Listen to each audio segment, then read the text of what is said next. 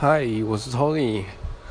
呃，如果你也常常在人生迷茫的时候，那你也可以尝试看看脱离舒适圈，能找得到答案。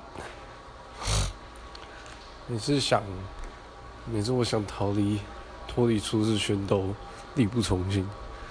那有有几次是环境的力量让我成功。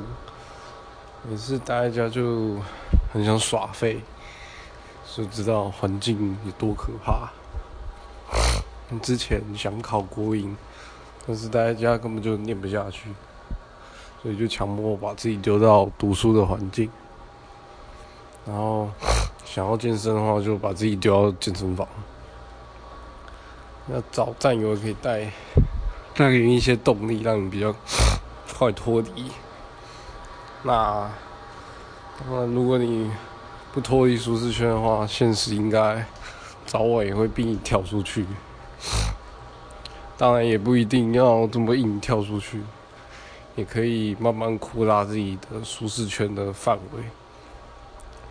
但是也要尽量踩在那种焦虑的边缘，成长的也比较快。啊，刚开始第一步一定是最难的。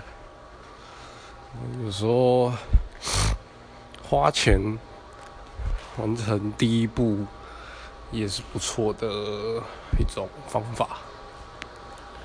啊，虽然我也会放着，等到有一天再次想起的时候，但通常那时候心态跟解决方法都变得不同，只是时间可能也不知道过多久。